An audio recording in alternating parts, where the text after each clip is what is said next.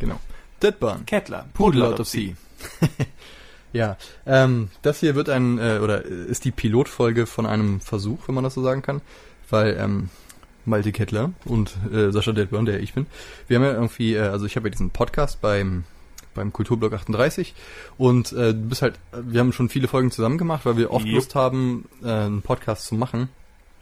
Aber das Konzept von dem Jenseits von Reden Podcast ist da nicht so richtig für, dass man halt immer das wiederkennt macht, weil es ja eher so um die Leute und deren Passionen so gibt.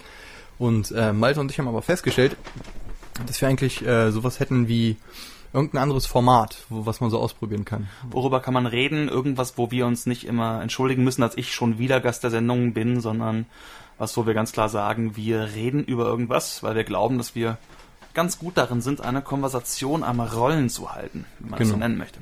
Ob das jetzt, ne, also äh, hat trotzdem diesen Podcast-Ansatz, dass es jetzt nicht unbedingt ähm, akademisch recherchiert und äh, auf Hochglanz poliert sein muss, sondern dass es eben noch dieses, diesen aus der Hüfte Charakter hat, den Podcast hat, den ich sehr zu schätzen weiß. Aber eben auch ähm, die Möglichkeit, äh, also wir hatten so die grobe Idee, dass wir sagen, okay, äh, wir geben uns ein Thema vor, so wie so ein Zettel, auf dem einfach nur ein Satz steht oder ein, ein Wort oder ein Konzept oder so. Zum Beispiel für die erste Folge hatten wir jetzt gedacht, Identität. Ne, das haben wir uns vor einer Woche oder so gesagt, dass das jeder mal so ein bisschen in sich gehen kann und dann trifft man sich und macht so einen einstündigen Podcast zum Thema Identität und erzählt dann einfach so darüber. Und der Name Pudelautopsie ist äh, ein Herrn, Herrn Kettler eingefallenes Wortspiel mit äh, von wegen äh, den- des Pudels Kern und äh, zuerst haben wir überlegt Pudelautopsie Versuch, aber das ging nicht so cool und leicht von der Zunge. Ja, und das ist dann jetzt quasi so die erste Folge davon. Genau, wir sind uns noch nicht ganz sicher, wie das Ganze dann ausgeht, was wir genau sagen, aber es ist der Versuch, sich selbst zu einem Gespräch zu bringen und auch über Themen nachzudenken, die nicht immer ganz leicht in der Diskussion sind. Das Thema Identität zum Beispiel ist definitiv ein Reizthema, eins, wo man sich auch leicht verzetteln kann. Und genau die Art von Thema ist es, über die wir uns unterhalten wollen, über die wir uns sowieso immer informieren. Und wir gucken einfach mal, was draus wird, wenn wir uns mit minimaler Vorbereitung und freiner Schnauze über Identität unterhalten und das Thema in all seinen Schichten uns mal angucken. Also den Schichten, die wir für uns gefunden haben. Plus, ähm, also es wäre auch halt möglich, dass man mal irgendwie noch weitere Gäste zu Themen halt hat, weil äh, viele Leute dich zu Podcasts fragen, ob die Bock haben, die man ja eigentlich schon, aber denken, man müsste jetzt irgendwie äh, in- irgendeine besondere Rolle erfüllen, um jetzt beim Podcast was sagen zu können oder sowas. Und bei so themenorientierten Geschichten kann, glaube ich, jeder was dazu sagen, der halt eine Meinung hat. Vor allen Dingen bei Themen, die Menschen irgendwie so betreffen, dass sie selbst immer eine Meinung dazu haben müssen, automatisch, weil sie im Endeffekt Teil der Gesellschaft sind. Das Mhm. Thema Identität ist eins, mit dem man sich nicht auseinandersetzen muss und trotzdem recht dezidiert zu allen Stichpunkten, die man von sich gibt, eigentlich sagen kann, ja, das sehe ich so, damit identifiziere ich mich oder nein, das sehe ich überhaupt nicht so, damit sollte man sich vielleicht sogar gar nicht identifizieren dürfen. Und das ist die Art von Thema, die wir, glaube ich, versuchen anzusprechen. Vielleicht ist das Ganze für uns auch nur eine elaborierte Smalltalk-Schule, aber wir schauen mal. Wir hören uns halt sehr gern selber reden. Richtig falls, gerne. Falls man das noch nicht mitgekriegt hat, nach x Alben Mhm. und, äh, und Dingen. Weißt du, was geil ist? Meine Stimme auf Tape. Oh ja. Ja, Identität. Das ist auch wieder so ein, so ein, so eine, so ein heißes Thema, ähnlich wie Gender oder äh, wer wem was antut, was man darf und was nicht. Und ähm, das Lustige ist, das ist so ein Thema, über das ich mich total aufregen kann, bis mir wieder einfällt, äh, dass es, äh, dass ich mich auch genau aus den gleichen Gründen aufrege, über die ich mich aufrege. Das ist so ein geschlossenes Loop irgendwie. Weil, ähm, zum Beispiel, ne, das ist ja schon diese Tech-Cloud, mit der man da irgendwie agiert. So diese, was ich, sowas wie Social Justice, was ein großes Thema im Netz zumindest ist. Lustigerweise im echten Leben ist mir das bisher kaum untergekommen. Aber es ist halt so diese isolierte, äh, diese isolierten Bomben der Medienwelt, die einen erreichen, die man dann mit sich rumträgt. Und dann gibt's natürlich äh, halt diese, diese clickbaitigen Beiträge und sowas, die nur dazu da sind, in einem eine Emotion auszulösen. Und die lösen dann natürlich, egal wie kritisch man ist, eine Emotion in einem aus und dann reagiert man darauf. Das ist, ähm, Ich habe halt ein paar Seminare zum Beispiel auch zu Genderwissenschaften belegt im Zuge von meiner universitären Laufbahn als äh, Student der Sozialwissenschaften. Und da war es immer deswegen spannend, weil es einfach wenige Themen gab, wo die Diskussionen so hitzig geführt worden sind. Zu den meisten anderen Themen, sei es politisch oder soziologisch, hatte man zwar eine Meinung, aber es gab, außer du hattest jetzt irgendjemanden, der wirklich ein parteipolitisches Lager hatte, hm. keine großen Konflikte. In dem Moment, wo es um Identität ging, es, Geschlecht sehr gerne, aber auch äh, Hautfarbe, Geschichte, Kultur, äh, biologisch versus sozial konstruiert, das sag ich mal, ist so dieses klassische Spannungsfeld, da mhm. drehen die Leute echt am Rad, da merkt man auch, wie die Stimmen hochgehen, wie die Klöße in den Halsen wachsen und wo die Leute sich verteidigen und wo dieser Fight-of-Flight-Modus total angeht. Das ist wirklich, da merkt man, da geht's um was bei den Leuten. Steht was auf dem Spiel. Zumindest wird das so gefühlt. Und ähm, ja, ich glaube, das ist in einer Sache, also aus der einen Perspektive ist das auch total nachvollziehbar und sehr menschlich, weil wenn, ist ja nun mal so, zum Beispiel schon Sport, ne, irgendwie äh, alle, was weiß ich, rot gegen blau. Oder was weiß ich, äh, um mal nicht so politisch motivierte Farben zu nehmen, was weiß ich, schwarz gegen weiß nicht. Aber Farbe, Farbe A gegen Farbe B. A und B sind keine Farben. Dann halt irgendwie Leute gehen ins Stadion und haben alle irgendwie äh, Pullis der Farbe A an und sofort, wenn ihr jetzt mit einem Pulli der Farbe B reinkommt, wird er schon mal schief angeguckt. Und so diese, dieses dieser Tribalism, ich weiß nicht, wie man das auf Deutsch am besten nennt, dieses ähm, so ein Stammesdenken. Ja, so ein Gruppendenken halt, ne? Gruppendenken, es gibt die wir gegen die. Genau, wir gegen die. Äh, die sehr talentierte deutsche Band Goldsahne hat das auch schon das ein oder andere Mal angepackt, das Thema. Sollte man sich anhören, Goldsahne gibt's auch im Internet. Shameless Plug, here we go. Genau. Naja gut, das war ja auch ein bisschen, also äh, wir haben halt irgendwie äh, neben unserer Folkband Deerwood ein Elektroprojekt gegründet, was Goldsahne heißt, was ja auch ein bisschen aus dieser Sache heraus geboren ist dass man äh, mal mit deutschen Texten sich an Themen äh, abarbeitet, die einen halt so interessieren, die halt jetzt nicht in so ein Folk-Spektrum passen. Deswegen liegt das schon nah beieinander, Plug zu Ende. Ähm, die, diese, diese Tribalismus-Geschichte, dieses, dieses Gruppendenken, dieses Wir gegen die Ding. Ich glaube, dass das ist so das fundamentale Problem von so von so vielen Sachen, auf denen so viel fußt. Und äh, das fängt ja schon an. Ich erinnere mich zu äh, Joker-Zeiten, hm. wenn so die coolen äh, das Joker ist eine alte Disco hier in Braunschweig, die gerade wieder aufgemacht hat, aber früher echt genau, beliebt war. Da gab es dann halt Fall. halt irgendwie so die Hauptdisco, dann äh, da so eine und, und, zwei kleine Unterbutzen. Einmal ist Rolling Stone, da gab es dann irgendwie so äh, was ich Oldies und äh, Stones und so ein Kram, wie der Name schon sagt. Indie-Zeug und dann gab es halt den Wintergarten. Das war wieder so eine Unterdisco und da gab es dann irgendwie Metal und so ein bisschen härteren Kram, also halt Subkultur. Und ähm, die Leute, die in diese ganze Subkulturgeschichte gegangen sind, zu denen ich mich auch gezählt habe, die waren so super, sobald da einer von einer normalen großen Disco kam, irgendwie so ein Techno-Mädchen oder sowas, die wurde angeguckt und mit den Augen zerrissen quasi. Weil sie die falschen Klamotten und, getragen hat? Genau, so dieses, ah, was, was wollt ihr denn hier? Äh, ne, so, sowas in der Art, so diese, diese ganze, ja, schon, schon peinlich halt irgendwie, aber ähm, ich kann mich auch noch dran erinnern, wie das war in der Jugend. Oh Gott, das klingt alt. Äh, aber so dieses. Ich glaube, als Mitte, Mitte 30-jähriger Mann darf man das sagen, wie das damals genau. war. Hören Sie meinen Bart rascheln? So. ähm, es war nicht mein Bart. Nein. Ähm, wie sich das angefühlt hat, weil ich glaube, eins dieser Probleme, es hat immer was mit, äh, mit, mit, mit dem Halt in der Welt zu tun. Und ich hatte damals mit, was ich, 16, 17, 18 das Gefühl, dass ähm, wenn man so ein bisschen anders tickt, was einen ja so quasi zu Kunst und zu Subkultur und sowas bringt, man merkt halt einfach in seinem Umfeld, oh, die Leute sind anders als ich, deswegen fühle ich mich hier nicht zu Hause. Und dann findet man sowas wie eine gewisse Band oder Musikrichtung, die man toll findet. Und die hat gewisse Kodierungen. Zum Beispiel, oh, die Tokotronic-Leute ziehen Adidas Trainingsjacken an oder sowas. Irgendein Scheiß, ist egal. Oder was weiß ich, der und der hat lange Haare, der hört vielleicht Grunge.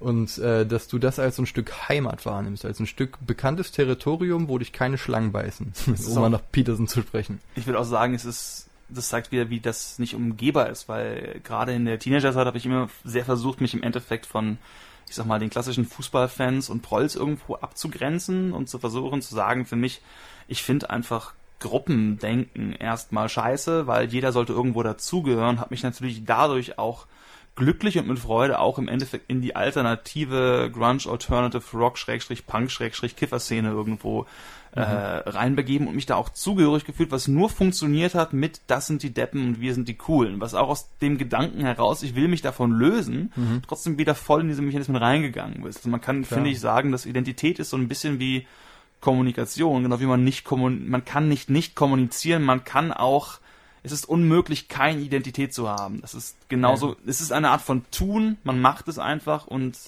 man kommt da auch nicht so einfach raus. Ist aber auch nicht, also es ist ja im Kern nicht schlimm, weil du musst ja irgendwie in einem gewissen Wertekosmos unterwegs sein und dich verorten, weil sonst findest du ja nicht statt. Sozialisation ist nichts so, anderes. Sonst, sonst ist es halt äh, relativ. Ne? So wenn das ist das, deswegen hat mich das damals immer fuchsig gemacht, wenn Leute sagen, ach ich höre eigentlich alles Musikgeschmack.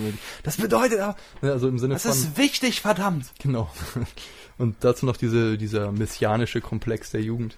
Ähm, worauf ich eigentlich hinaus wollte, ist dann halt ähm, dass wenn halt eine gewisse Subkultur eine gewisse visuelle Kodierung hat und man irgendwo unterwegs ist und sieht Leute, die auch ein Bandshirt anhaben, so dieses typische Metalhead-Syndrom, mhm. ne, so oh, der hat auch ein was ich Demo Borgia-Shirt an, oh, dann kann ich jetzt zu ihm gehen und wir trinken Bier zusammen, weil wir haben irgendwie, obwohl wir uns nicht kennen, theoretisch diesen gemeinsamen Nenner in der Subkultur, weißt du, was ich meine? Das, ja, ja. das ist so ein kleiner Heimathafen, wie eine Enklave. Man guckt sich an, man nickt sich zu und so, ey. Genau, also ich weiß nie Mettler oder so, aber halt, äh, da habe ich so, kenne ich aus Erzählungen, dass das in, der Szene halt irgendwie auch noch, noch verbreiteter ist. Irgendwie. Ja, früher richtig lange Haare gehabt und auch ein bisschen Metal gehört, aber ich habe mich nie so richtig als Metaller irgendwie identifiziert.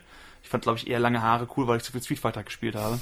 Meine ich relativ ernst. Man oh, kann sich zu hart mit Ken identifizieren. Und zwar nicht den Ken und Barbie Ken, sondern den fucking Street Fighter Rio und Ken. Ken. Solange, solange dich nicht mit Blanca das identifizierst. macht's nicht wesentlich besser. Batterien essen Aber ich weiß auch noch, wie ich zum Beispiel mal in einem Bus angesprochen worden bin von auch so einem Metaler. Ey, was hörst denn du? Ich höre die. Wie findest du denn die dem Bandshirt? Und ich hatte einfach nur lange Haare. Und das war eine Phase, da war ich Anfang 20. Und da habe ich halt äh, Hip-Hop, Popmusik und im Endeffekt äh, englischen Grunge gehört viel mehr. Also schon noch alternativ teilweise, aber hatte halt mit Metal nichts zu tun. Und ich habe mir dann tatsächlich irgendwann auch die Haare abrasiert. Und ich glaube, es hatte ein bisschen was damit zu tun, dass ich gemerkt habe, die Matte so will ich nicht mehr tragen. Und vielleicht auch aus dem Grund. Und darauf wollte ich hinaus, dass halt irgendwie ähm, das natürlich sehr albern ist, wenn Leute dann halt heulen, weil, oh, da kommen jetzt Leute äh, oder tragen Leute irgendwas, was was da gar nicht mit zugehört, weil das ja auch schon wieder so ein Ausschlussding ist. Auf der anderen Seite verstehe ich aber diese gewisse Desillusion dahinter, weil ne, es ist so wie wenn man jetzt irgendwie äh, ein Christuskreuz trägt als modisches Accessoire. Weil das hatte ja mal eine äh, quasi sowas wie ein Branding halt. Ne? Das stand für ein gewisses Ding. Und äh, dann wurde es halt, ist ja meistens so irgendwie in der Subkultur, also Christentum, das sind jetzt, das sind jetzt zwei verschiedene Geschichten. Aber es ist eigentlich immer so, dass es, es gibt eine Hauptbewegung, dann gibt es eine Unterbewegung und die wird dann irgendwann assimiliert. Und deswegen, als dann die ersten, äh, als dann in der Bravo zum Beispiel stand, hier zerrissene Jeans und Holzfäller-T-Shirts, äh, Hemden halt, ne, so der Grunge-Look, äh, dann hat das, ich glaube, das sind Leute deshalb so angepisst, weil sich das so anfühlt wie so ein gewisser Identitätsverlust. Und in der Jugend ging es mir zumindest so, dass ich nicht das Gefühl hatte, besonders viel davon zu haben. Dass so diese, dieses rare, wertvolle Ding des Konsens, den man sich so mit der Welt so ansatzweise erstritten hat, weißt du, so dieses kleine Funken Hoffnung. Dann das kommt, ist jetzt meins. Das wird jetzt aber verkauft. Ja. So, nee, jetzt ist das in der Bravo und jetzt laufen Leute so rum, die das gar nicht kennen und gar nicht mögen. Die Hip-Hop war die sehr darauf beharrend, das muss unbedingt Untergrund sein, das darf nicht bekannt sein, die Moment, wo es bekannt ist, kann ich es nicht mehr mögen, weil es nicht mehr meins ist, mehr oder weniger. Mhm. Äh, also es ist ein bisschen nachvollziehbar, aber es macht natürlich, wenn man sich die Qualität der Musik als, oder Qualität der Sprache, wie auch immer, als äh, Maßstab nimmt, macht es in sehr vielen Fällen überhaupt keinen Sinn. Es ist einfach ja. nur dieses, es gehört mir und ich will es nicht weggeben. Nicht überhaupt keiner. Das ist ja das, was ich meine. Also hm. ich finde, ich verstehe das schon, dieses Verlustding, weil das ist die Frage, wie generiert man das Gefühl, sich in der Welt willkommen und angekommen zu fühlen? Bis, da habe ich bis heute noch keine Antwort drauf. Also außer halt stumpfe Gewöhnung, mehr Exposure-Effekt, sei einfach lange noch auf der Welt bist, du denkst, ja, wird schon irgendwie. Aber so dieses Ding, was dir das Gefühl gibt von wegen, hier bin ich am richtigen Fleck, hier sind meine Homies irgendwie äh, und so, dass, dass einem das irgendwie was gibt, äh, verstehe ich schon. Und wenn man das dann, äh, diese ganze Identitätsdebatte und dieses ganze kämpferische Verhalten unter diesem Aspekt sieht, kriegt das plötzlich, finde ich das plötzlich einleuchtend, wenn ich das auch jetzt nicht unbedingt gut heiße, so, weil so, so, so sehr an Grenzen halt zu hart festgehalten wird, dann ist es halt nicht mehr flexibel. Aber ne, ich habe in den letzten äh, Wochen mir quasi fast alles angehört, was Dr. Jordan Peterson so im Internet hat und das sind hunderte von Stunden von irgendwelchen Vorlesungen. Ja, hunderte, naja, aber ist halt auf jeden Fall viel.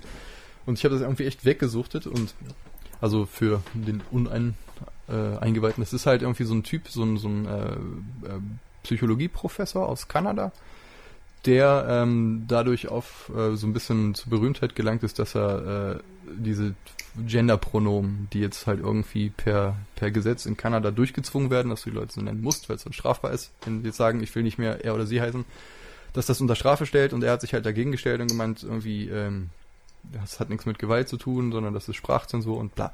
Auf jeden Fall ist er da so ein bisschen zu äh, ins Rampenlicht gekommen und ähm, hat äh, sieht sich selbst als als äh, als ähm, Libertarian, wie auch immer man das auf Deutsch übersetzt. Libertär kann man, glaube ich, jemand sagen, Ja. sich der im Endeffekt je weniger Einfluss irgendeine äußere Macht, inklusive dem Staat, auf das eigene Leben hat, hat desto besser ist es. Genau. Ist aber Ja. so vom aus deutscher Perspektive ist er halt schon relativ konservativ. Äh, das ist aber lustig, weil ich konnte mit konservativen Werten so in der Form jetzt nie so richtig viel anfangen. Ich habe immer gedacht, ach ja, so die die CDU-Leute, weißt du, so die so ja, das das alte, das bewahrende, so, nee, das war immer so war mir so wesenfremd, aber wie er das verpackt hat, ähm, er hat irgendwie so eine, was ich zig Stunden über Bibelgeschichtenanalyse und sonst was und das ist überhaupt nicht langweilig, sondern äh, er hat das so konstruiert, dass dass ich dass das für mich einleuchtend ist, dass halt das Grenzen ihren Wert haben, aber eben äh, äh, es ist beides halt nicht totalitär, äh, nicht nicht nicht im Totalen, sondern äh, quasi manchmal ist es gut, die Tür zuzulassen und manchmal ist es gut, sie aufzumachen. Wenn jetzt draußen jemand steht und will mich totschlagen und ist krank und will alle anstecken, dann macht es Sinn, den nicht unbedingt bei mir in die Wohnung zu lassen. Wenn aber draußen einer ist, hier, ich komme aus fernen Landen und wir können Handel treiben und äh, total meine Kultur bereichern und hier, ich habe neue Musik aus fernen Ländern, die du noch nie gehört hast, dann ist es gut, den reinzulassen, weil wir dann Austausch Und es ist haben. dieselbe Person für zwei verschiedene Personen, die sie sich anschauen. Das ist immer die Schwierigkeit an Identität, dass auch die Bewertung von anderen Identitäten ein ganz, zahler, ganz zentraler Bestandteil der eigenen Identität ist.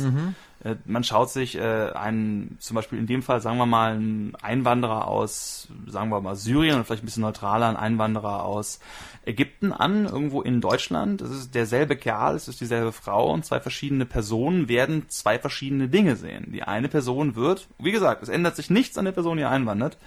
Sagen wir mal, relativ neutrale Kriterien bei allem, was darum ist. Jemand sieht äh, einen potenziellen Gewalttäter, der zu Überfremdung neigen wird, der sicherlich irgendwo eine Frau nachholt, die äh, in drei Generationen so viele Kinder gemacht hat, dass dann hier der Biodeutsche sich Sorgen machen muss. Die andere Seite sieht äh, jemanden, der total bereichernd auf die Kultur einwirken kann, dessen, äh, der nicht nur bereit ist, das zu akzeptieren, was hier ist, aber auch etwas Gutes hineinbringen kann, weil Kultur natürlich immer reziprok ist, sich gegenseitig beeinflussen, auch beeinflussen soll, weil das für uns bereichernd ist, wenn wir mehr Einflüsse haben. Das heißt, äh, die Sicht auch auf das, was es ist, ist es eben der Pestmensch oder ist es der Händler, es ist sehr schwer zu, die Idee ist ja ein bisschen, dass man das immer offensichtlich sehen kann. Und es gibt natürlich Fälle, wo das der Fall ist. Das ist keine Frage. Aber es ist doch sehr wichtig, wer schaut. Nicht nur was Klar, und, angeschaut Und deswegen finde ich es für sich selbst äh, wichtig, diese beiden Sachen zu sehen, weil das Problem, was ich äh, habe mit den Extremen, sind immer so, ist so die Schere im Kopf.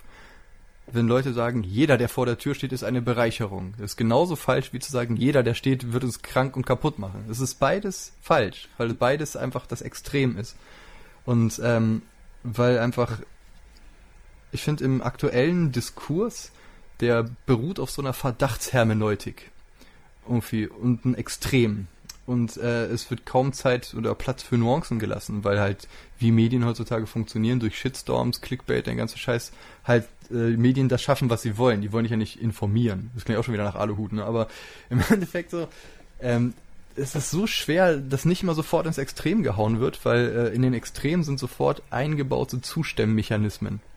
Ne, so, äh, wie wenn du zum Beispiel, um mal unsere Folgeanalogie aufzugreifen, wenn du angenommen, du machst Musik und sagst, okay, ich mach Metal, dann hast du eingebaut ein Publikum an Metal-Leuten, weil das einfach die Subkultur hergibt. Das ist darin eingebaut. Metaler hören Metal, deswegen, wenn du Metal machst, kommen Leute zu deinen Konzerten. Wenn sie dich scheiße finden, gehen sie vielleicht wieder, aber erstmal kommen sie hin, in dem Sinne. Wenn du halt irgendwas machst, was genreunabhängig ist, fängst du so ein bisschen im luftleeren Raum an. Und ich habe das Gefühl, dass mit nuancierter Weltbetrachtung das gerade auch so ein bisschen so der Fall ist, weil sobald du sagst, ja, hier äh, die, die, die, die ganzen linken äh, Antifa, äh, äh, all, all- alles schlimm, dann hast du die ganzen Rechten, die heimlich und sagen, ja, hast recht, bla, weißt du, und, und genau im Invers. Und dazwischen ist das dieser ewige Eiertanz und die, das, dieses Wort der Verdachtshermeneutik habe ich neulich aufgeschnappt. Das Mhm. finde ich, das, das, als ich das gehört habe, hat mich das total getroffen, weil genau das ist das Problem, dass immer davon ausgegangen wird, äh, mit dem stimmt was nicht, egal was ist. Also dieses, es wird immer darauf gewartet, dass bei, mit irgendwem was nicht stimmt. Was genau meinst du mit Verdachtsminute? Ich bin mir nicht ganz sicher, ob ich dir folgen kann. Äh, zum Beispiel war ja so ein Ding, ich habe das auch nur über andere oder dritte Quellen mitgekriegt, weil ich selber keinen Fußball gucke, aber es gab wohl so ein Dingens, dass irgendwie ähm, ein Kommentator, äh, also irgendein Spieler hat sich aufgeregt und der Kommentator hat gesagt, er soll sich nicht zum Affen machen. Und der Spieler war schwarz. So, und das war dann irgendwie so ein Ding, ne, so eine Frage, wo man sagen muss, äh, auf der einen Seite gibt es das Argument, dass man sagt, äh, okay, du als Kommentator musst halt wissen, dass diese Art von Sprache mal so benutzt wurde, dass das irgendwie, ne, Schwarze mit, mit Affen gleichgesetzt und so, dass da ist eine große Geschichte in dieser Sprache und du solltest das nicht einfach so sagen.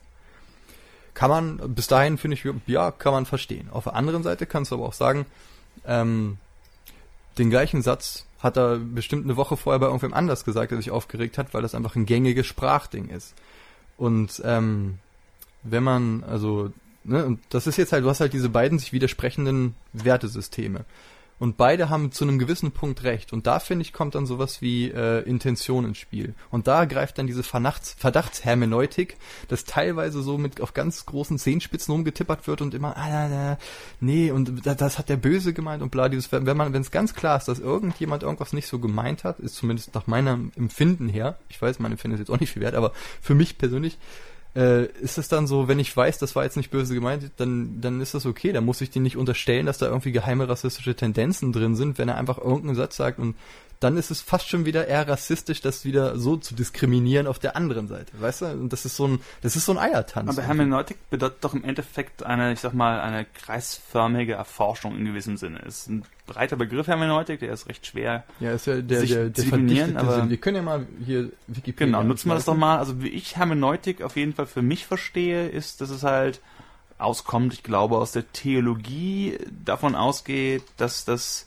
Lesen etwas erfahren und das Wiederlesen unter dem Gesichtspunkt der gemachten Erfahrungen zu einer weiteren Erkenntnis führen kann. Die Hermeneutik, äh, altgriechisch, äh, von Erklären, Auslegen, Übersetzen, ist eine Theorie der Interpretation von Texten und des Verstehens.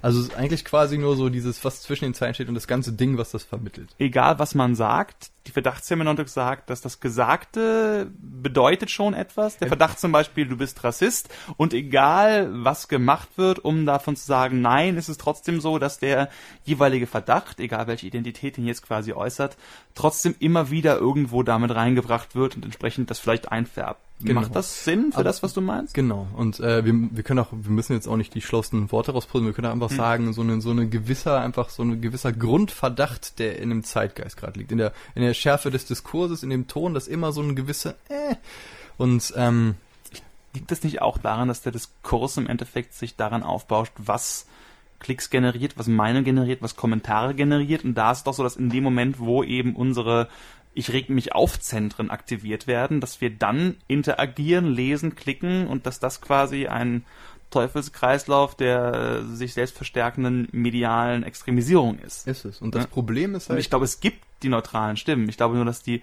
überhört werden, zurückgedrängt werden, wegen dem, wie wir reagieren, genau auf das, was du sagst. Und das ist halt das Problem, dass man halt diese inszenierte, äh, medial servierte Realität Übrigens auch wieder, die Realität wäre auch ein gutes Thema für, mhm. äh, für einen eigenen Podcast. Dass man die nach einer gewissen äh, Zeit für die, für die Realität hält. Ne? Wenn ich, angenommen, ich, äh, also ich frühstücke, gehe ins Netz und gucke auf Reddit irgendwelche Sachen an und bin irgendwie unterwegs in irgendwelchen Subreddits und Geschichten von irgendwelchen Leuten die sich irgendwie verhalten, was mir nicht passt, häufen sich, dann ist das in meiner Welt, ist das in meinem Weltbild so. Zum Beispiel halt dieses klassische, ne, entweder, ja, es ist lustig, wenn ich jetzt so überlege, äh, diese, diese Terminologie wie zum Beispiel Alt-Right oder SJWs oder sowas, viele von Leuten, die jetzt nicht unbedingt unterwegs sind so im Netz, wüssten wahrscheinlich gar nicht, was das ist, weil das halt, weil das halt gar nicht so ein großer Teil der Realität ist, wie es mir vorkommt, weil ich in dieser Bubble bin. Also ich, für mich ist es auch recht groß, aber tatsächlich auch stark im Endeffekt über Donald Trump, muss man sagen. Zumindest ist der Begriff Alt-Right dadurch sicherlich hier auch begrifflicher und äh, bekannter geworden. Sonst wäre er nicht so weit verbreitet, aber ähm, es gibt zum Beispiel in Deutschland, habe ich jetzt auch erst gelesen, auch in dem Zusammenhang, die Identitäre Bewegung mhm. aus Frankreich kommt, was ich auch interessant wird, weil die Identitären natürlich einfach den Namen tragen von dem Thema, was wir uns heute rausgesucht haben. Mhm. Und die sind vergleichbar mit der Alt-Right. Das sind im Endeffekt im weitesten Teile schlicht und ergreifend Neonazis, die sich aber vom Label her irgendwo anders geben und vielleicht auch in Einzelfällen das tatsächlich wesentlich anders zu betrachten sind, die vielleicht auch andere Schwerpunkte legen, eher auf irgendwo freie Meinungsäußerung und konservative Werte, die aber in vielen Bereichen trotzdem immer vergleichbar sind, wenn man sich quasi, äh, wenn man, sag ich mal, denken wie es gibt ein biologisches Volk, kulturelle Reinheit, in Anführungsstrichen, was auch immer das heißen soll, ist positiv für ein Land, was auch nachweisbar ist, und sowas wie Japan, wo es fast keine ähm, Einwohner mit Migrationshintergrund gibt und wo es sehr schwer ist reinzukommen und wo es noch viel schwerer bis unmöglich ist, Teil der Kultur oder assimiliert zu werden, hm. dass das etwas ist, was anzustreben ist, sag ich mal. Hm. Ähm, ein Argument, was man machen kann dem ich nicht zustimmen würde, dass man mal machen kann, was aber in beiden Fällen da steckt. Und das, denke ich, äh, ist schon da in der Debatte. Durch die AfD ist es auch ganz klar irgendwo drin. Das oh, ist, ja. also das war echt. Ne? Und das ist 13, was, wie viele Leute? 13,3 bin mir nicht ganz sicher, aber auf jeden Fall die drittstärkste Partei im Bundestag ist eine, die zwar nicht komplett, aber doch in der Mehrheit äh, stark völkisch-nationalistisch ist. Sagen, als, als wären die Republikaner oder die DVU mit 13 Prozent im Bundestag. So macht es für mich Sinn.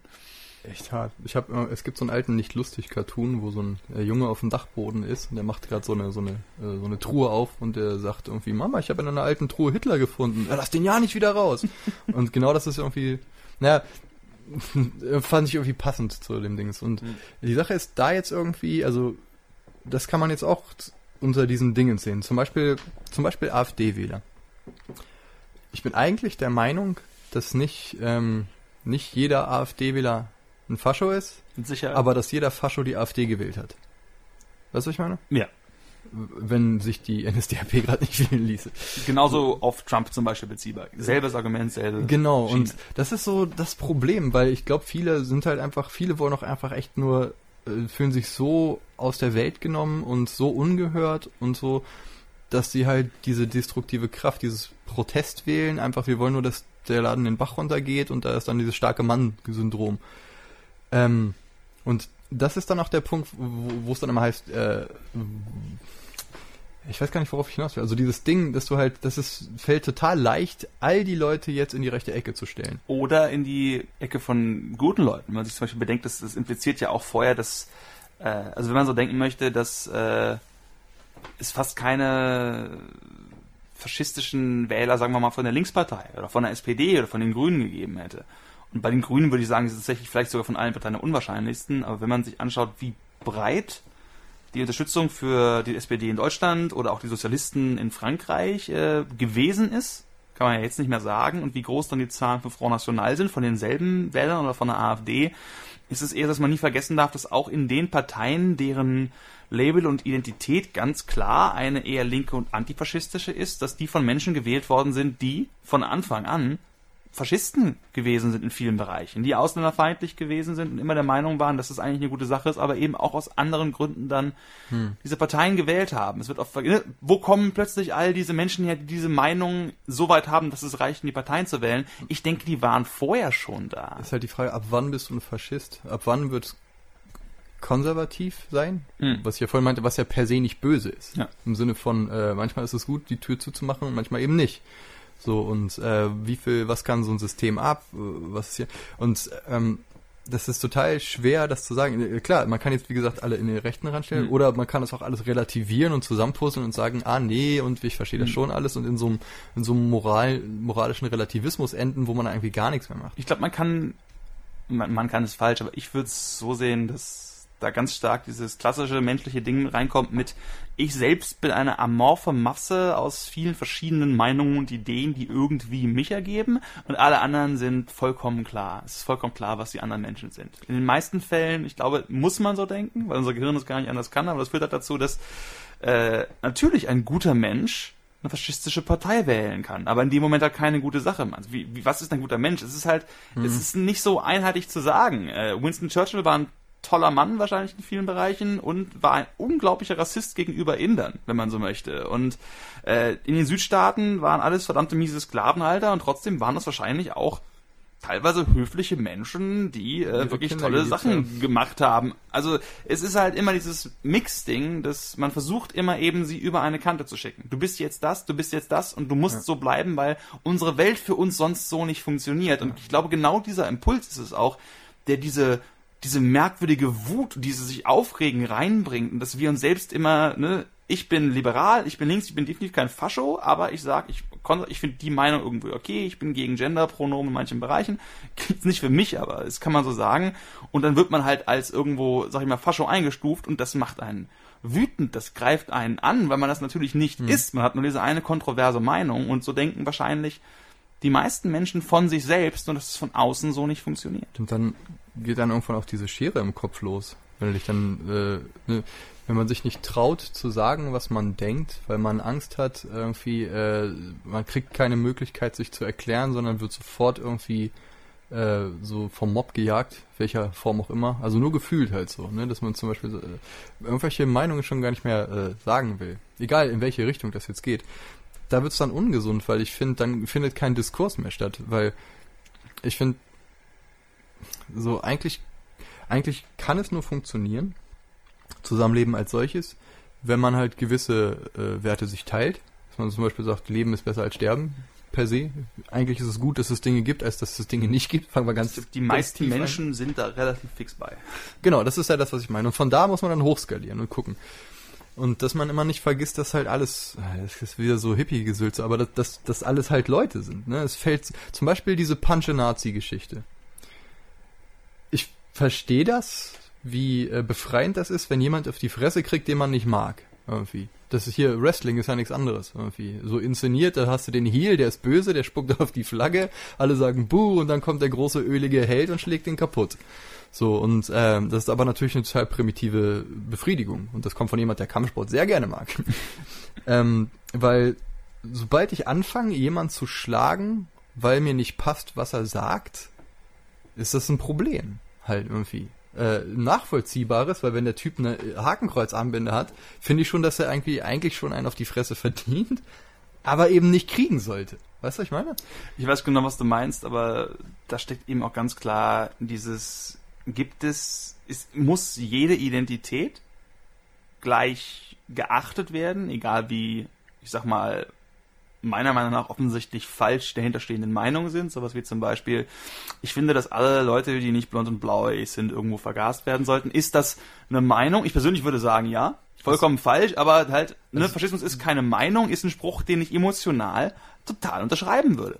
Aber trotzdem kann man eben nicht so, ne, es ist de facto ein Ausdruck einer, einer Weltsicht. Klar, und ich finde, man sollte die halt haben dürfen, aber man muss die Konsequenzen dafür, dass man halt zum Beispiel einfach von fast allen Leuten für einen Vollidioten gehalten wird, mit dem die nichts zu tun haben wollen. Es ist halt die, es ist, geht, wenn man so will, auch rein in die Frage, wie geht man jetzt zum Beispiel mit der AfD um?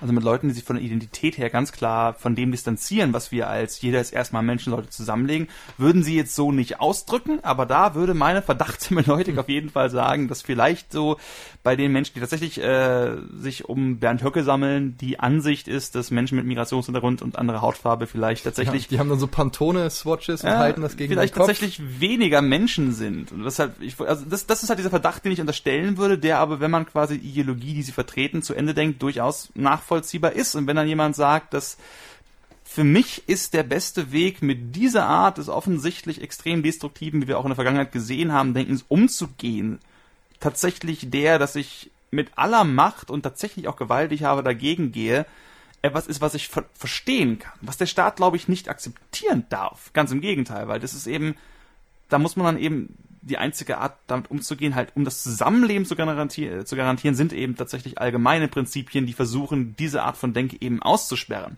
Ja. Eben allgemeine Menschenrechte, wie das Recht auf körperliche Unversehrtheit, das ist eben nochmal was anderes, als zu sagen, ich werde dich umbringen. Obwohl ja. das auch Verbrechen klar, ist zu Recht. Also, ja, die klassische Debatte. Also, klar, wo, fall, wo verläuft die Grenze? Weil eigentlich ist ja so äh, dieser simple Satz, quasi wie in Basic programmiert, ne? deine Freiheit hört da auf, wo du andere einschränkst.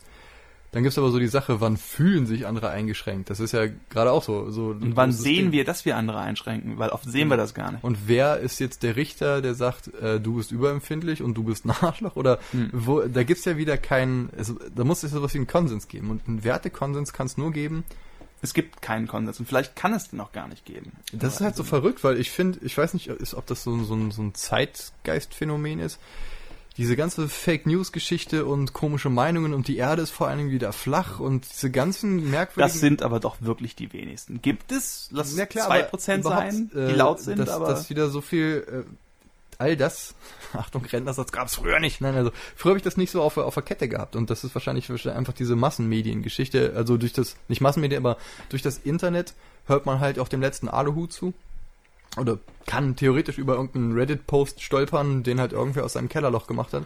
Du hast da plötzlich im Endeffekt Einzelpersonen, die über Blogs und YouTube-Kanäle ähm, mehr oder weniger eigenständige Medienhäuser sind, die sich darüber finanzieren, dass die Leute ihren Content anklicken. Angeklickt wird, wie ich vorhin gesagt habe, von vielen Leuten das, was sie irgendwie aufregt. Das heißt, dass hier tatsächlich im Internet äh, in, in großem Maße die Schuld gegeben werden kann, dass es ziemlich gut darin ist, das rauszuarbeiten, was den Menschen tatsächlich interessiert und antreibt und dass die Dinge, die uns aufregen, eben genau diese Identitätsangelegenheiten sind. Andererseits, äh, wir haben auch ohne das Internet extrem viel Scheiße bauen können. Also bin ich niemand, der jetzt sagen würde, mhm. ah, das böse Internet, sondern es ist halt zur Zeit eine Art von Problem, die sich darüber manifestiert und ich glaube auch zumindest in verschiedenen Kanälen verstärkt dadurch. Klar, ich meine, geh mal in den 80ern irgendwie nachts in irgendwelche Kneipen und hör den richtigen Leuten zu. Da hörst du auch allen möglichen verdrehten Scheiß. So, das schon. In den 80ern waren teilweise noch Nazis in, als Richter unterwegs. Das ist unglaublich. Henker. Hm. Ja, es, ich glaube, das ist einfach so eine gewisse hm, Machtlosigkeit. Man probiert ja sich irgendwo zu positionieren. Aber äh, das ist äh, schwer.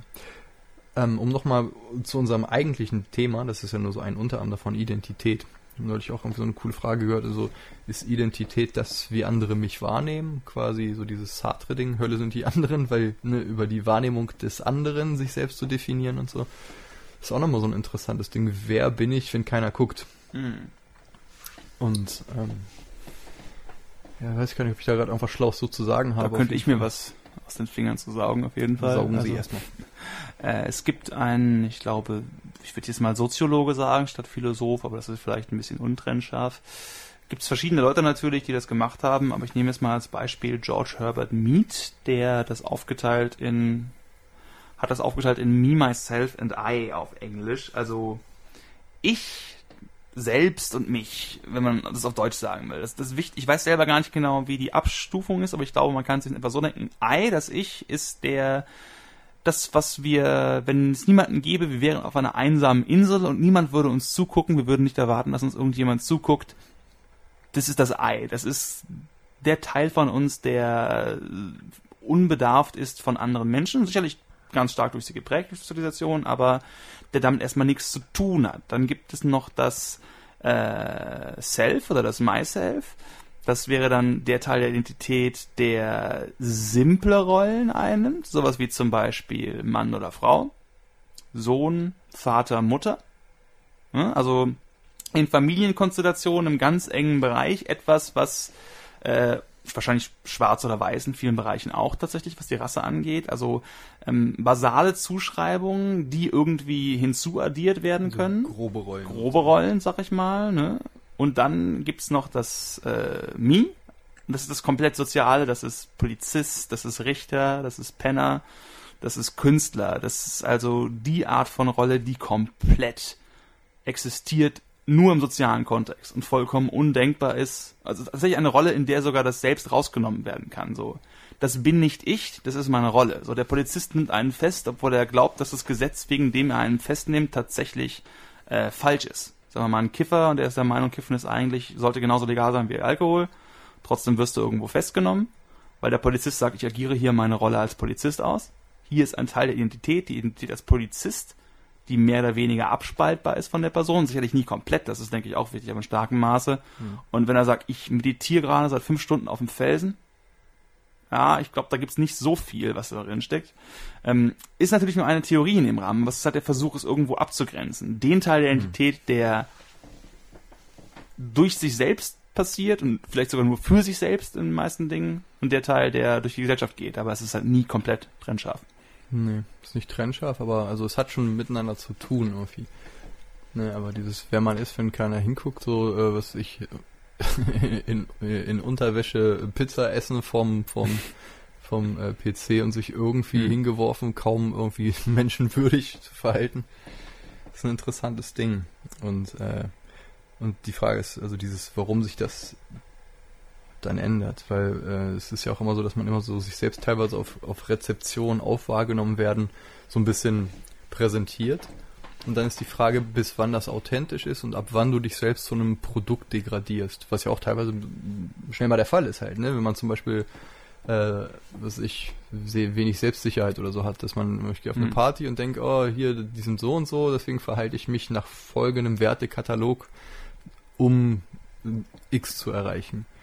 Und äh, ist auch so interessant halt, weil da gibt's ja auch quasi die Negierung und die komplette Verweigerungshaltung, die wieder quasi genau das gleiche ist. Ja. Weil ich bin der, der sich verweigert, auch wieder identitätsstiftend ist und wo man auch wieder die Frage stellen kann, wie authentisch das ist. Dieses Rollen ausprobieren in der Teenagerzeit. Wobei tatsächlich die Frage nach dem authentisch stellt ja quasi eine fundamentale Frage, nämlich quasi von, gibt es so etwas wie einen Identitätskern, mhm. der, wenn wir alles runterbrechen, was irgendwie durch Sozialisierung, durch soziale Schichten, durch andere Menschen und den sozialen Moment uns ausmacht, ob es dann irgendetwas gibt, wo wir sagen würden, Malte und Sascha sind unterschiedlich in irgendeinem fundamentalen Punkt, der irgendwie erfassbar ist. Das ja, ist spannend. Dieses ne? Häuten der Zwiebel, das hatten wir schon mal in einem anderen Podcast auch zusammen. Ne, diese, wenn jede Zwiebelschicht irgendwie eine Rolle ist mhm. oder irgendwie ein Ding, wie zum Beispiel Musiker, so und sonst was. Für Identität ist es unendlich wichtig, weil ganz oft wird versucht, Identitäten äh, etwas zu finden, was eben nicht mehr teilbar ist. Mhm. Und äh, einer der Punkte, der halt eben gerne genommen wird, ist Ethnie. Mhm. Weil es ist verdammt schwer, du oder ich, wir werden in Schwarzafrika irgendwo nicht unbedingt unauffällig rumlaufen. Umgekehrt jemand aus dem Senegal es ist halt, äh, es gibt ja diesen schönen Spruch von, ich sehe keine Hautfarbe. Und das geht halt nur, wenn du farbenblind bist oder blind, weil es ist einfach ein Merkmal, was mhm. da ist. Das hat wahrscheinlich null Auswirkungen, wenn man alles wegbrechen würde auf die Rolle. Aber es ist etwas, an dem wir uns festhalten können. Und ich halt glaube, es sind diese Punkte, an denen wir versuchen, irgendetwas festzumachen, weil wir so verzweifelt nach diesen Dingen suchen, die uns als Anker dienen können. Ach, nicht unbedingt verzweifelt, weil... Ähm, Teilweise glaube ich schon. Äh, ja, aber auch einfach notwendigerweise. Peterson beschreibt das irgendwie so, dass irgendwie, äh, man kann sich so das, alles, was man nicht weiß, ist das Chaos, ist das Dunkel und im Dunkel wohnen die Monster. M metaphorisch gesehen war es ja halt auch immer so. Ja. Und ähm, dann haben wir äh, quasi das, das Lagerfeuer im Dunkeln und der kleine Lichtschein drumherum ist halt der Platz, von dem wir uns sicher sein können, hier sind keine Schlangen, hier kennen wir uns ungefähr aus. Und ähm, und so ist dann jedes Ding, was ich aus der Welt mitnehme, wie zum Beispiel, oh, da steht ein Schwarzer, oh, die Ampel hat eine lange Grünphase, oh, das und das, das sind so kleine Pixel, die so ein bisschen diesen Lichtkegel erweitern und wo man ungefähr äh, weiß, was man nicht mehr verhandeln muss. Weißt du, was ich meine? Also sowas wie so ein Echolot-System.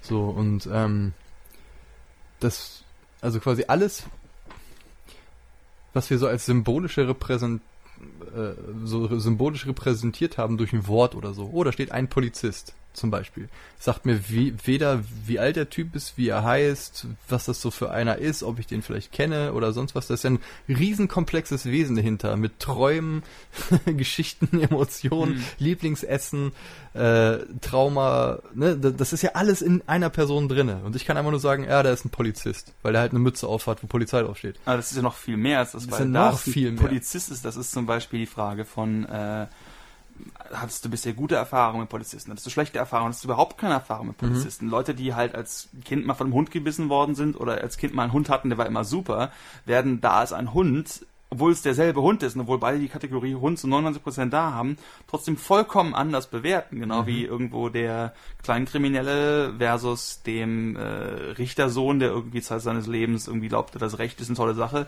Auch eine sehr andere Sicht auf den identischen selben Polizistenmenschen haben mhm. werden. Das ist auch ganz wichtig. Also auch das wird schon durch unsere Erfahrung und damit auch, wenn mhm. quasi Identität auch, das ist denke ich wichtig bei Identität angesammelte Erinnerung ist, angesammelte Erfahrung, ne? mhm. dass äh, auch das äh, schon Einfluss hat auf diese Kategorisierung.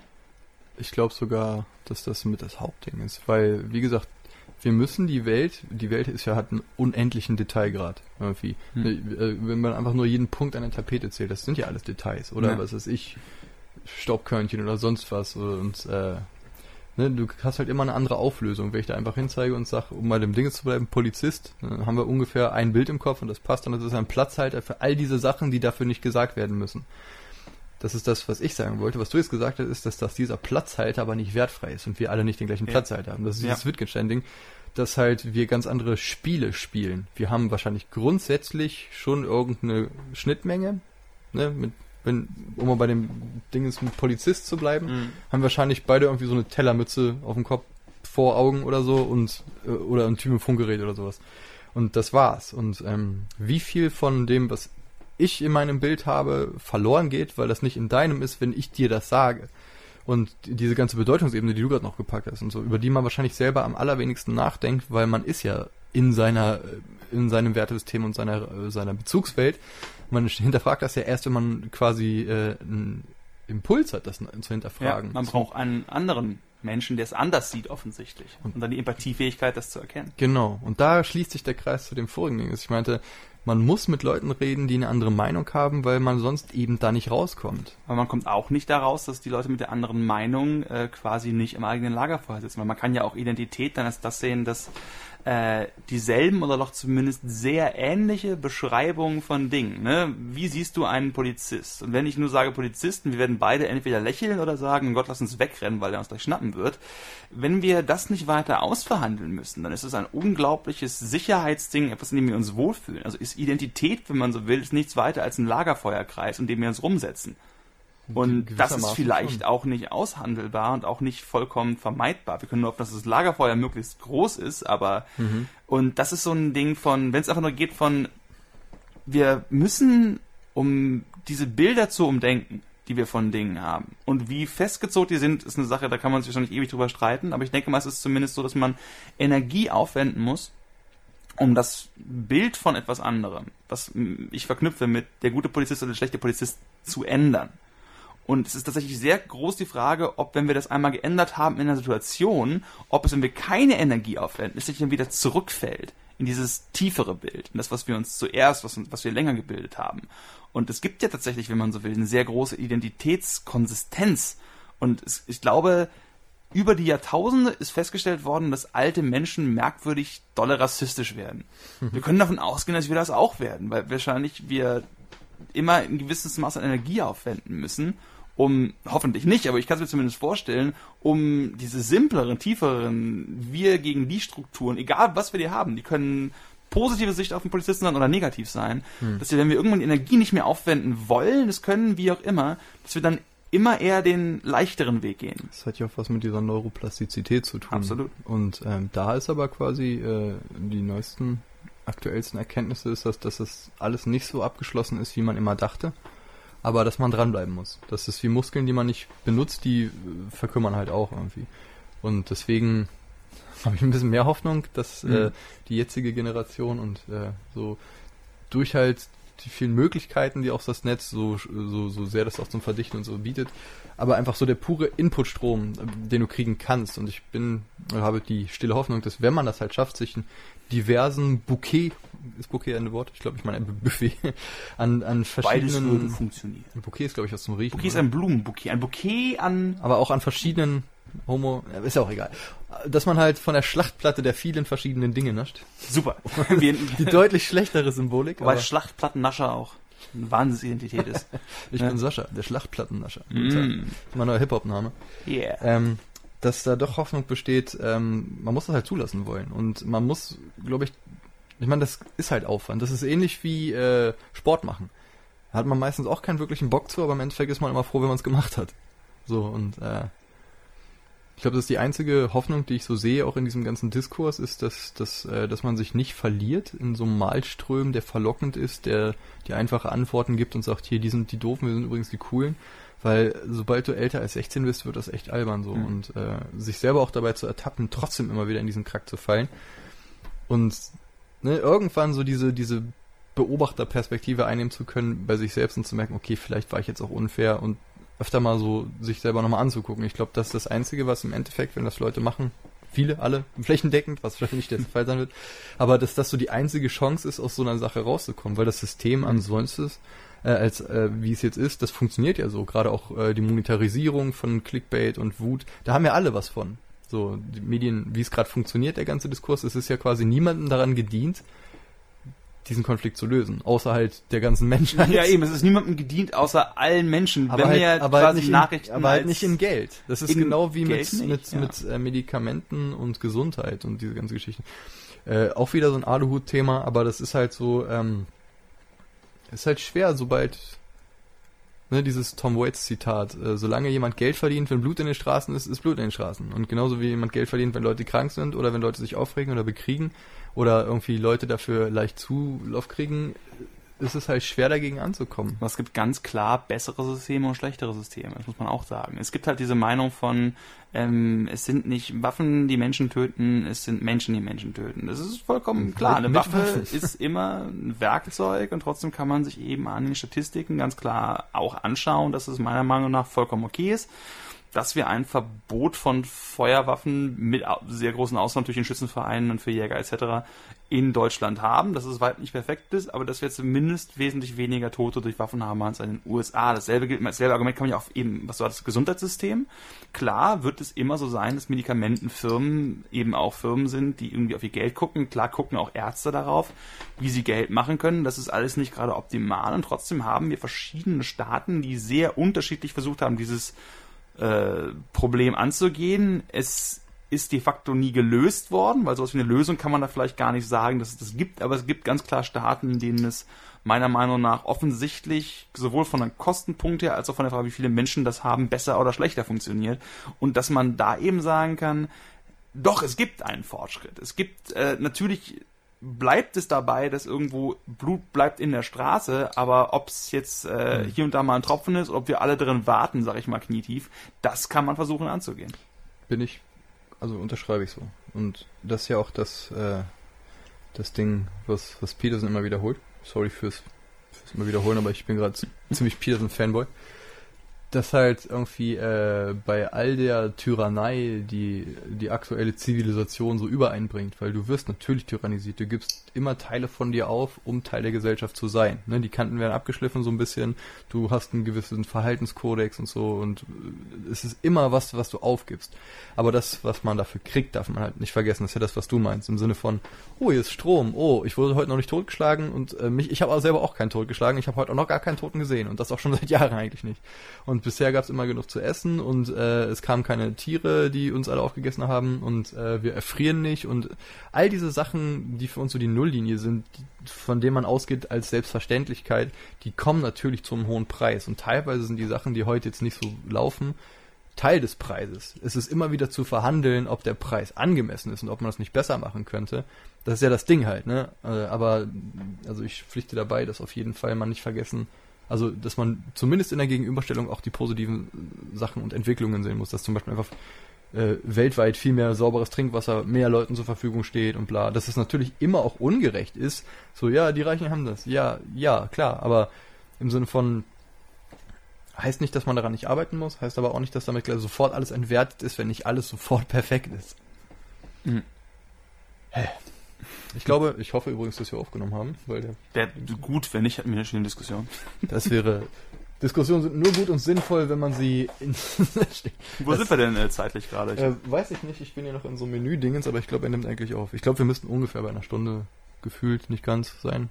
Wir können ja sagen, dass wir jetzt erstmal genau das heute erreicht haben, was wir machen wollten. Wir unterhalten uns über Identität. Wir haben, denke ich, ziemlich genau beleuchtet, wie schwierig das ist, auch für uns relativ ungebildete Otto-Normalmenschen irgendwo da, sag ich mal, zu einem Kompromiss zu kommen. Das Sprich aber, für dich, du Bauer, ich bin Künstler. Ja, genau.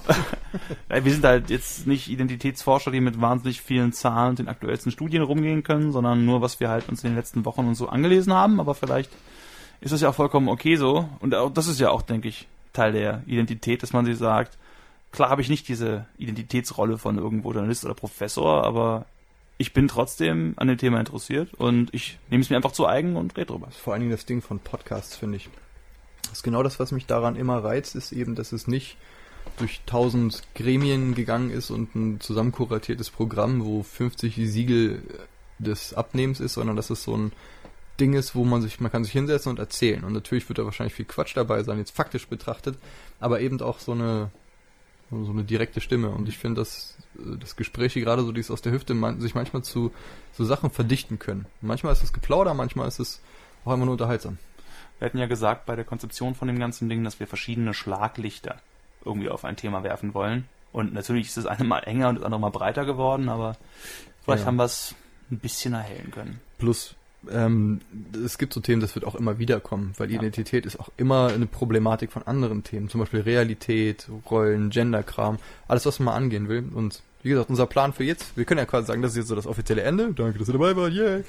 Ähm, und so Aussicht für die nächsten Dinger ist halt zu schauen, ob man nicht nochmal irgendwelche Leute findet, die, ähm, also ich, zum Beispiel irgendwie äh, jemand, der in diesem, wenn wir jetzt das Thema Gender haben oder so, dass wir irgendwen holen, der sich damit halt wirklich äh, dem das sehr wichtig ist oder so, der vielleicht auch einmal eine ganz andere Meinung hat, dass man einfach, ne, manchmal machen wir zu zweit das Ding und erzählen einfach, manchmal holen wir Leute und gucken einfach mal, wo das so hinaus, drauf hinaus will. Ja. Genau. Okay, Wunderbar. dann. Das waren Ach, scheiße, wie ging das? Äh, Deadbahn. Kettler? Pudelautopsie. Pudelautopsie, genau. Hätten wir das Wort schon wieder vergessen. Der Deadbahn. Kettler. Pudelautopsie. Der Wahnsinn. Das schneiden wir nicht raus. Nee. Gut, danke fürs Zuhören. Ciao. Ciao.